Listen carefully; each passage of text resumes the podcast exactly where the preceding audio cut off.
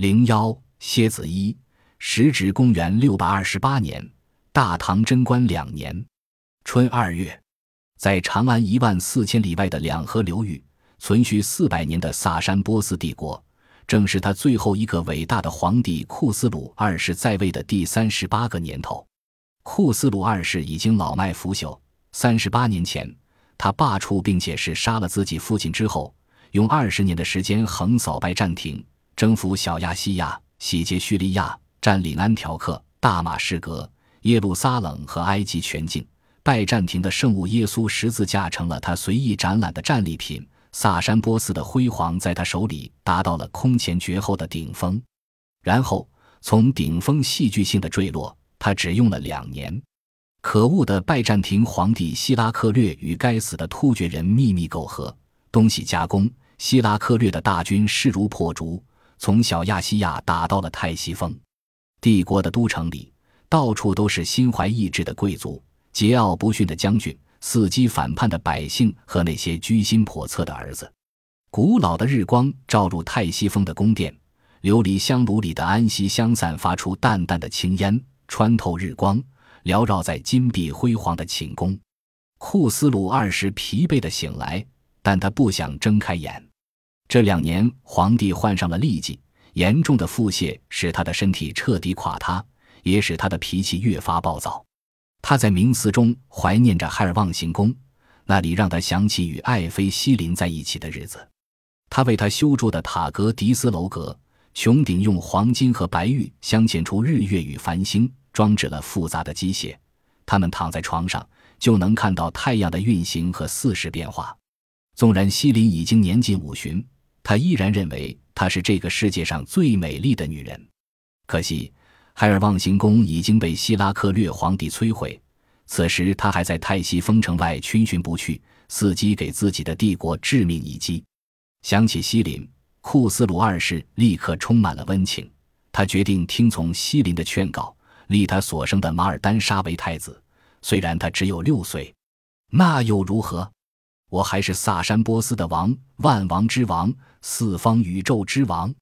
库斯鲁二世下定决心，挣扎着想坐起来，眼前的安息香雾里却出现了一只手掌，按在他的额头，把他的身体重重地压在了床上。皇帝还没反应过来，无数的手掌从烟雾中出现，他的脖子、手脚和四肢均被扣住，呈大字瘫在了床上。异变发生于一瞬。似乎有无数人在娴熟的配合，无边的恐惧席卷而来。但皇帝看不见人影，他张开嘴刚要呼喊，两腮却被人捏住。一只青铜钳子夹着一块火红的安息香塞进了他的嘴里。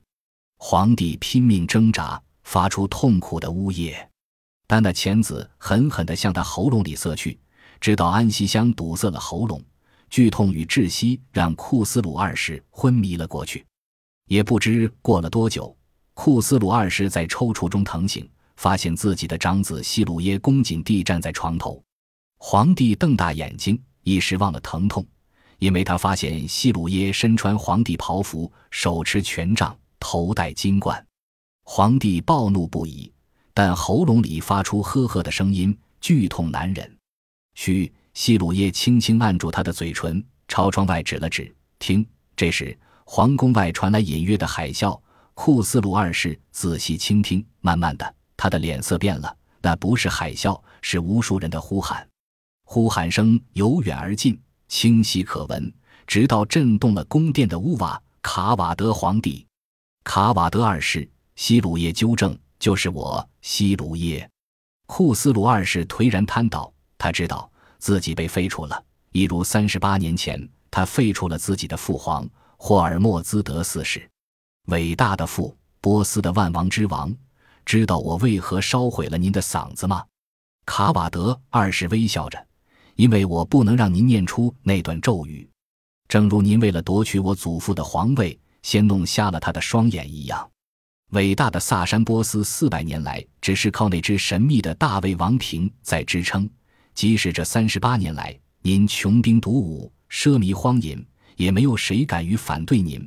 大卫王平的魔力令万国震慑，连强大的拜占庭也在他的光辉下站立，任凭您的军队蹂躏。那么，为何短短两年，我们就国势崩颓，在拜占庭和突厥人的刀锋下瑟瑟发抖？难道是您的咒语用完了吗？库斯鲁二世闭上了眼睛。告诉我吧，伟大的父皇。卡瓦德二世拿了一张裁好的东方麻纸，垫在库斯鲁二世的胸前，递给他一管鹅毛笔。大卫王平在哪里？我将是他的新主人，重新拥有三个无所不能的愿望。我将带着萨珊波斯重新到达他辉煌的巅峰，开创空前绝后的强大帝国。库斯鲁二世脸上露出冷笑，挥笔在麻纸上写道：“大卫王平已经离开了波斯，你永远都得不到他。他在哪里？”卡瓦德二世呆住了，忽然间暴怒：“告诉我他在哪里！”库斯鲁二世呵呵地笑着，在纸上写道：“这张纸的故乡，这张纸的故乡。”卡瓦德二世想了想，他知道，这种纸张来自于东方的大唐，是大唐宫廷御用的一州麻纸，是那群贪财好利的粟特人通过一万多里的丝绸之路运到了波斯。